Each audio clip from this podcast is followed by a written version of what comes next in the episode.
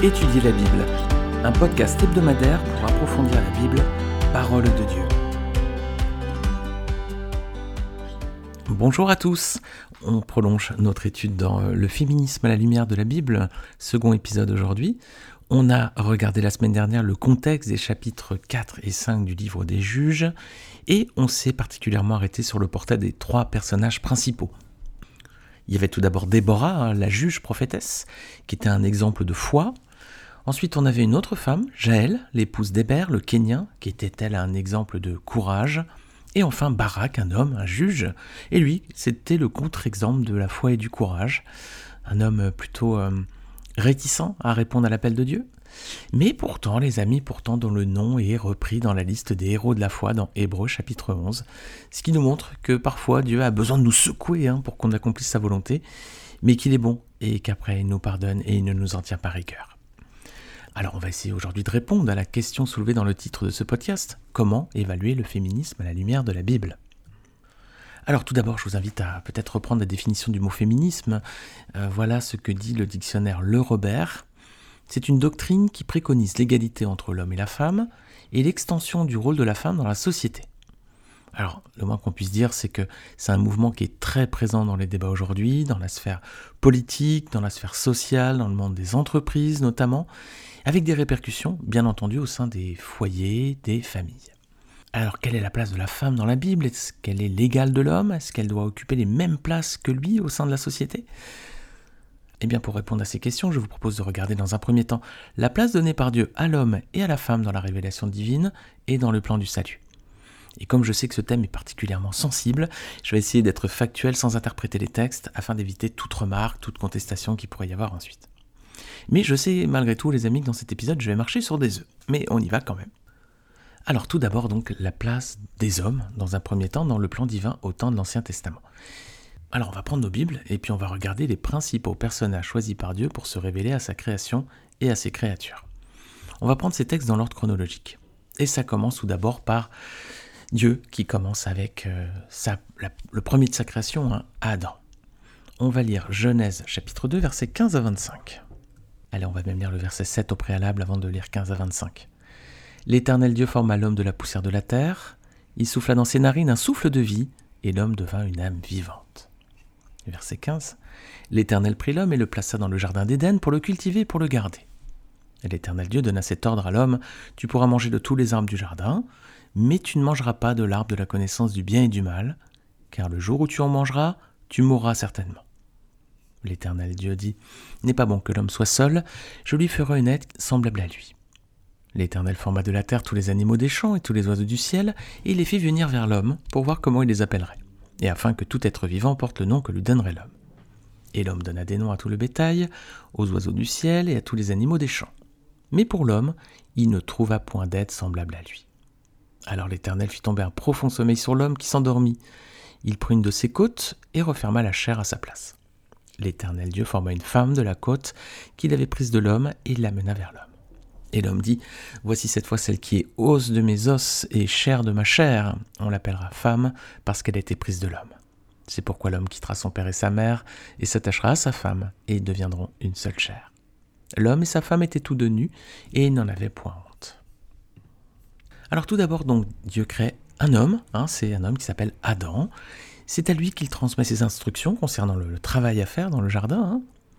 Et puis ensuite, il y a ce détail, verset 18, l'Éternel Dieu dit, Il n'est pas bon que l'homme soit seul, je lui ferai une aide semblable à lui.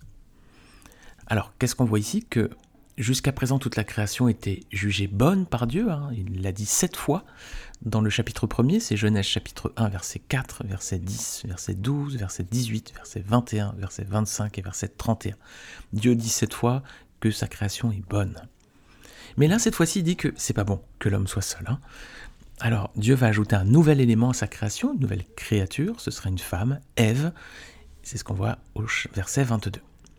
Alors, mesdames, dites-vous une chose, c'est que vous êtes le point ultime de la création, la dernière touche qui fait que l'œuvre de Dieu est parfaite à présent. Hein. Sans vous, Dieu n'était pas pleinement satisfait de sa création, hein. elle était imparfaite à ses yeux. Hein. L'éternel Dieu dit n'est pas bon que l'homme soit seul, donc c'était pas encore bon. Voilà, donc Dieu crée Ève pour être une aide semblable à lui, à Adam. Donc. Alors le mot hébreu utilisé ici, c'est Ezer. Et Ezer, ça a le sens de aide, de secours, de quelqu'un qui aide. C'est un mot qui est employé également en 1 Samuel chapitre 7 verset 12. On lit que Samuel prit une pierre qu'il plaça entre Mitzpah et Chêne et il l'appela Ebenezer en disant Jusqu'ici, l'Éternel nous a secourus. Voilà donc, Ève est donc une aide, un secours pour l'homme. effectivement, sans vous, mesdames, notre vie serait bien souvent un désastre à nous les hommes. Donc la création commence tout d'abord par un homme, dans un premier temps, Adam, et puis ensuite une femme, Ève. Alors hélas, Ève va tomber dans le piège du serpent, elle va manger le fruit défendu, et Adam avec elle, donc Dieu va les chasser du paradis. Alors suite à leur chute, le péché est entré dans le monde, cette fois il se propage au point de corrompre toute l'humanité. On va lire Genèse 6, versets 5 et 7. On voit que l'Éternel vit que la méchanceté des hommes était grande sur la terre et que toutes les pensées de leur cœur se portaient chaque jour uniquement vers le mal. L'Éternel se repentit d'avoir fait l'homme sur la terre et il fut affligé en son cœur. Le péché s'est propagé, les amis, tellement vite qu'à présent toute l'humanité est vraiment corrompue et les hommes, toute la journée, ils pensent qu'à une chose, faire le mal. Alors Dieu va faire tomber sur la terre un déluge pour faire mourir tous les êtres humains. Mais un homme va trouver grâce à ses yeux, c'est Noé. Regardez Genèse chapitre 6 verset 8. On lit cette fois que Noé trouva grâce aux yeux de l'Éternel. Alors Dieu va décider de sauver cet homme ainsi que son épouse, ses enfants et euh, ses belles-filles. Genèse 6 verset 17 à 18. Et moi je ferai venir le déluge d'eau sur la terre pour détruire toute chair ayant souffle de vie sous le ciel, tout ce qui est sur la terre périra. Mais j'établis mon alliance avec toi, tu entreras dans l'arche, toi et tes fils, ta femme, et, et les femmes de tes fils avec toi. Alors Dieu a donc créé l'humanité en commençant par un homme, Adam, et il a renouvelé ensuite l'humanité en commençant cette fois encore par un autre homme, Noé. Alors ensuite vient le temps des patriarches. Alors là, ce sont également trois hommes qui vont être choisis et appelés par Dieu. Tout d'abord, on a Abraham, et puis sa descendance après lui, hein, Isaac et Jacob. Jacob donc qui aura son nom changé en Israël. Alors Jacob, lui, va avoir douze enfants, douze garçons, qui vont donner leur nom aux douze tribus d'Israël. Alors, il faut noter que Jacob a également une fille, qui est appelée Dina, hein, mais qu'aucune tribu ne porte son nom. Donc, après Adam, après Noé, ensuite il y a les patriarches, et trois hommes, et ensuite on a les douze tribus d'Israël, c'est douze hommes également, et puis il y avait pourtant une fille, Dina, mais elle ne donne pas son nom à une tribu. Alors ils vont descendre en Égypte. Hein. Si vous avez euh, été fidèle de ce podcast durant les précédentes études ces derniers mois, on a fait toute euh, l'étude dans le livre de la Genèse. On a vu comment ensuite Jacob et ses fils vont descendre en Égypte hein, pendant un temps de famine. Leurs descendants vont rester 400 ans hein, en Égypte. Ils vont devenir esclaves. Ils vont crier à Dieu. Dieu va entendre les cris de son peuple. Il va alors leur susciter un meneur et un libérateur. Et ce sera Moïse. Voilà, c'est lui qui va conduire le peuple à présent hors de la domination du Pharaon il va lui faire traverser le désert pendant 40 ans pour le mener aux portes du pays promis de Canaan. Et là encore, bah les amis, c'est un homme qui est appelé, c'est Moïse. Alors ensuite, à la mort de Moïse, Dieu va nommer un successeur. C'est son bras droit, le bras droit de Moïse, c'est Josué. C'est lui qui va mener la conquête de la terre promise et qui va répartir le territoire entre les douze tribus avant de mourir. C'est ce qu'on a vu ces dernières semaines. On a fait toute l'étude du livre de Josué. Alors là encore, les amis, c'est un homme qui est appelé. Ensuite, on a la période des juges. Ils sont 12 au total, on est en train de les étudier en ce moment. 11 hommes et une femme. Cette fois, il y a une femme, c'est Déborah. Et c'est elle qui nous intéresse dans cette série de podcasts actuellement. Alors après la période des juges, qui est une période instable en Israël, hein, le peuple est au plus bas spirituellement, vient ensuite la période de la royauté. Et alors là, Dieu va nommer d'abord Saül, et ça va être un échec, hein, c'est pas formidable du tout, hein, le règne de Saül. Alors vient le tour de David, le roi selon le cœur de Dieu. Après, on va avoir Salomon, et puis tous les monarques qui vont régner sur les royaumes du Nord, et d'Israël aussi, après le, schisme, entre le, peuple d'Israël va se diviser en deux, royaume du Nord et royaume d'Israël. Alors durant cette, période, bah, on n'a que des rois, les amis. Hein. Il n'y a aucune reine qui est vraiment euh, euh, majeure hein, dans, la liste, hormis l'infâme Jézabel, mais sinon il n'y a pas de, reine, c'est toujours des rois. Alors ensuite, la dernière partie de l'Ancien Testament, ça se termine par les livres des prophètes. 16 prophètes en tout, et les amis, pas de femmes, là encore, hein, tous les livres prophétiques portent des noms d'hommes.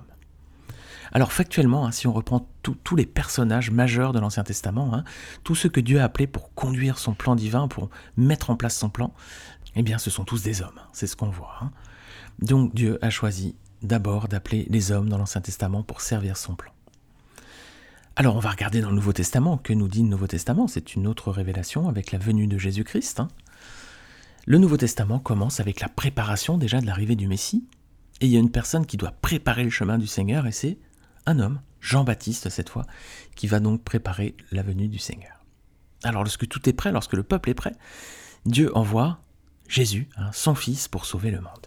Dieu a choisi de sauver les hommes à travers un fils, son fils. Alors il aurait pu choisir une fille, hein, comme beaucoup de films de super-héros aujourd'hui. Euh, Super-héros, avant c'était toujours des garçons, maintenant, les films de super-héros tendent à, choisir des filles, mais Dieu, il a choisi euh, un garçon, un, un homme, son fils, et lui a confié cette mission de sauver l'humanité à travers sa mort sur la croix.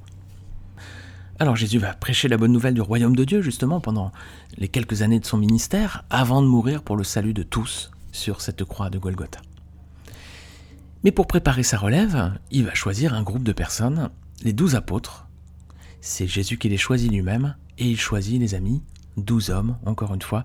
Il n'y a pas de femmes dans le groupe des apôtres. Dieu aurait pu très bien choisir, hein, Jésus aurait pu nommer des, apôtres femmes, il a pris douze hommes. Alors après l'amour du Seigneur, Dieu appelle d'autres personnes ensuite pour bâtir l'Église. Donc il y a les apôtres, hein, comme Pierre, on vient de le dire, mais il y aura aussi un autre personnage très important, c'est Paul. hein. Saul le Tarse qui va devenir Paul. C'est d'ailleurs certainement lui que Dieu a le plus utilisé hein, pour l'édification de l'Église. Et Paul va rédiger d'ailleurs la moitié des livres qui constituent le, Nouveau Testament. Alors le Saint-Esprit, encore une fois, a confié cette mission de première importance à un homme, encore une fois. Alors Paul va choisir d'autres conducteurs, d'autres pasteurs pour prendre sa suite, hein, une fois qu'il aura euh, terminé son parcours sur Terre, sa mission. Pour continuer l'œuvre, il va choisir euh, d'autres personnes, et ça va être Timothée, Tite, Apollos, etc. Et là encore, les amis, que des hommes. Alors comment se termine la Bible? Bah, Par le livre de l'Apocalypse. C'est la révélation finale. hein, Ce livre explique ce qui va arriver dans les temps de la fin, dans la fin des temps si vous préférez.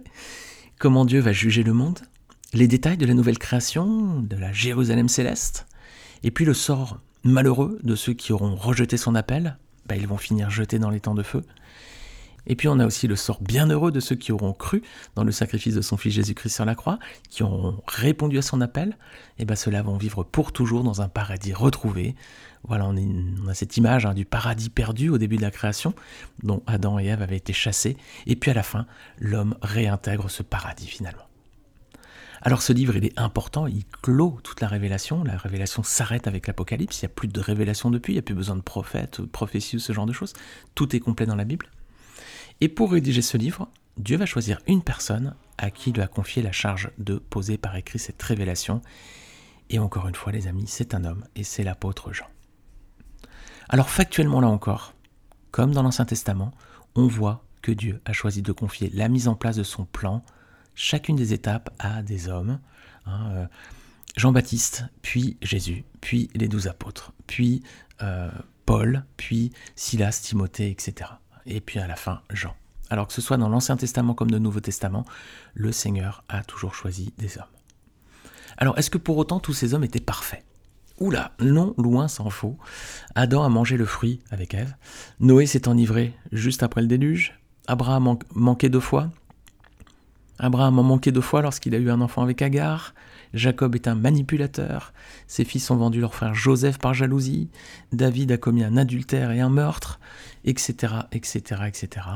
Mais pourtant, les amis, Dieu a choisi ces hommes pour son plan et il nous appelle, nous aussi, à le suivre, malgré nos faiblesses, malgré nos imperfections, malgré nos manques. Alors, au regard de cette première analyse, on peut se poser plusieurs questions. Euh, Est-ce que les femmes sont mises à l'écart? Est-ce qu'elles n'ont pas aussi leur place dans le plan de Dieu? Dieu et la Bible seraient-ils misogynes finalement? Eh bien clairement la réponse est non les amis. Parce qu'à côté de ces grands personnages bibliques, il y a aussi parfois des femmes. hein. Il y a Ève avec Adam, il y a les épouses des patriarches, il y a Sarah, Rebecca, Rachel, et leur portrait est suffisamment détaillé dans la Bible aussi. Elles ont leur place, elles ont leur rôle. hein. Et puis il y a aussi des personnages bibliques remarquables, qui sont des femmes. Je pense à Rahab, hein, une prostituée, mais aussi surtout une femme de foi. À l'époque de la conquête du pays par Josué, hein, elle a témoigné de sa foi, elle, a, cru dans le Dieu euh, éternel. Donc euh, c'est un exemple de foi. On a Déborah, qu'on est en train de voir en ce moment, juge et prophétesse. On a ensuite aussi Ruth, une femme exceptionnelle, qui va se distinguer par sa pureté et sa foi, à un moment où le peuple est au plus bas spirituellement. On a également Esther, qui est une reine courageuse à l'époque de la déportation en Perse. Dieu va se servir puissamment d'elle pour sauver son peuple. On a plusieurs femmes prophétesses aussi dans la Bible. On a Marie, la, la sœur de Moïse, Exode 15, versets 20 et 21. On a Hulda, qui était une prophétesse de Jérusalem, de Chroniques 34, versets 14 à 23. On a Anne, la fille de Panuel, qui était de la tribu d'Asser. On voit ça dans Luc 2, versets 36 à 38. On a les quatre filles de Philippe l'évangéliste, dans Acte 21, versets 8 et 9. Vous voyez, dans l'Ancien comme dans le Nouveau Testament, il y avait aussi des femmes prophétesses. Et puis on pourrait aussi parler de la Samaritaine, une femme avec qui Jésus s'est entretenu, et qu'il a enseigné, et au tel point que ça a provoqué la jalousie de ses disciples. Ou il y aura encore Priscilla, hein, qui va former un couple missionnaire remarquable avec son époux Aquilas. On trouve ces passages dans Acte 18, versets 1 à 3, 18 et 26. Alors, est-ce qu'on peut dire que la Bible est misogyne? Dieu est misogyne? Clairement non. Il y a bon nombre de personnages féminins importants, de personnages remarquables. Il y a des livres de la Bible qui portent le nom de femmes. Elles en sont le personnage central. Ce sont les livres d'Esther et de Ruth. Donc la Bible n'est pas misogyne, mais lorsqu'on regarde dans la Bible comment Dieu a planifié et euh, transmis sa révélation et a construit son, plan, hein, son plan de salut pour les hommes, eh bien à chaque fois il a confié le rôle de leadership, d'autorité, de conducteur à des hommes. Alors on peut malgré tout se poser une autre question, est-ce que la Bible peut malgré tout justifier le féminisme? Est-ce qu'il y a des passages qui pourraient euh, un peu justifier ce, courant de pensée qui est assez fort aujourd'hui? Bah Là encore la réponse est négative les amis, et ceci pour au moins trois raisons. Déjà on vient de voir que le Seigneur a voulu avant tout hein, que ce soit des hommes qui prennent le leadership et qui accomplissent son plan divin, premièrement. Alors c'est vrai qu'il y a aussi des personnages bibliques importants, on l'a dit, Rahab, Esther, Ruth, etc. Mais aucune n'a véritablement joué un rôle de premier plan. Esther, notamment, il y a Mardoché aussi à ses côtés. Hein. C'est lui qui un petit peu qui la, conduit, qui la dirige, parce que oh, c'est pas vraiment quoi faire, et c'est lui qui va lui dire il faut que tu ailles voir le roi, il faut que tu, toi-même, tu si t'es arrivé reine, c'est pas par hasard. Certainement, il faut que tu ailles parler au roi. Donc c'est Mardoché aussi qui joue un rôle essentiel à ce moment-là. Et enfin, on trouve aucun verset, les amis, tout simplement, qui indiquerait que la femme doit être au même niveau que l'homme, hein. sauf si on sortait des versets de leur contexte, mais il n'y en a pas dans la Bible, clairement. La volonté de Dieu, les amis, pour notre société comme nos, familles, c'est basé sur un modèle patriarcal, hein. avec un homme qui exerce l'autorité, qui est le chef, qui va exercer des responsabilités au service des autres, hein, comme euh, les rois en Israël, aussi bien qu'il va exercer aussi l'autorité dans son foyer. Regardez avec moi 1 Corinthiens chapitre 11 verset 3. Je veux que vous sachiez cependant ceci, Christ est le chef de tout homme, l'homme est le chef de la femme, et Dieu est le chef de Christ. Alors voilà, tout simplement les amis, la volonté de Dieu, le modèle divin, c'est un modèle patriarcal avec un homme qui exerce l'autorité sur la femme. C'est la volonté de Dieu, et c'est justement ce modèle que la société veut remettre en cause aujourd'hui. Alors est-ce que l'exemple de Déborah peut malgré tout justifier le féminisme, les amis? Parce que c'est vrai que c'est un personnage un peu atypique, hein. elle, exerce des responsabilités, on voit que les hommes viennent vers elle pour avoir son jugement, on voit qu'elle prend du leadership, de l'autorité. Alors si on est factuel, elle a vécu une période de l'histoire où Israël est particulièrement infidèle. À ce moment-là, le peuple s'est éloigné de l'alliance de Dieu, ses agissements sont contraires à la volonté du Seigneur. Regardez euh, le tout début du chapitre 4, c'est verset 1. Les enfants d'Israël firent encore ce qui déplaît à l'Éternel après qu'Éhud fut mort. Et après, Déborah entre en scène. Alors, à plusieurs reprises, on retrouve ce verset aussi dans le livre des juges. En ce temps-là, il n'y avait point de roi en Israël, chacun faisait ce qui lui semblait bon. Voilà, en gros, c'était le désordre, quoi. Donc Déborah exerce son ministère, entre guillemets, dans un contexte qui n'est pas le cadre de la volonté divine, hein. c'est une période d'instabilité, le peuple a abandonné l'alliance et euh, chacun fait ce qui lui semble bon, c'est le désordre. Alors déjà, donc, elle exerce sa fonction dans un contexte qui, n'est pas un contexte qui est en phase avec la volonté de Dieu. Ensuite, Déborah, qu'est-ce qu'elle fait? Ben, Elle demande à un homme, Barak, d'aller au combat. C'est pas elle qui est appelée à prendre la tête de l'armée. Hein. Regardez Juge 4, verset 6. Elle envoya appeler Barak, fils d'Abinoam, de Kedesh Nephtali, et elle lui dit N'est-ce pas l'ordre qu'a donné l'Éternel de l'Israël Va, dirige-toi sur le mont Tabor, prends avec toi dix mille hommes, des enfants de Nephtali des enfants de Zabulon. Donc, Déborah, c'est pas elle qui destinait à prendre la tête de, l'armée, hein, c'est pas ce que Dieu demande. Dieu dit c'est lui, c'est Barak. Mais Barak refuse d'y aller et d'assumer ses responsabilités, verset 8. On va relire ce passage. Barak lui dit Si tu viens avec moi, j'irai, mais si tu ne viens pas avec moi, je n'irai pas. Voilà. Et que dit Déborah? Bah, Que ce sera une honte et que la délivrance reviendra à une femme, regardez. elle répondit J'irai bien avec toi, mais tu n'auras point de gloire sur la voie où tu marches, car l'Éternel livrera six sérins entre les mains d'une femme. Et Déborah se leva et elle se rendit avec Barak à Kédesh. Alors voilà, on est déjà dans un contexte où euh, c'est pas le plan de Dieu, hein, c'est le désordre en Israël. Déborah en plus demande à un homme, Barak, d'aller au combat. Et puis on est dans un moment où les hommes n'assumaient pas leurs responsabilités. Regardez, Juge 5, verset 7.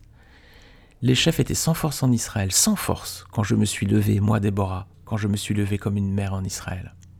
Voilà. Qu'est-ce qu'on voit ici? Bah, Que les hommes étaient sans force, hein, ils étaient apeurés, ils n'osaient plus tenir leur rôle, voilà. Et c'est là que les Déborah s'est levé. Alors si les hommes avaient tenu leur place, est-ce que Déborah aurait été juge ou prophétesse en Israël? Ah, C'est pas évident finalement.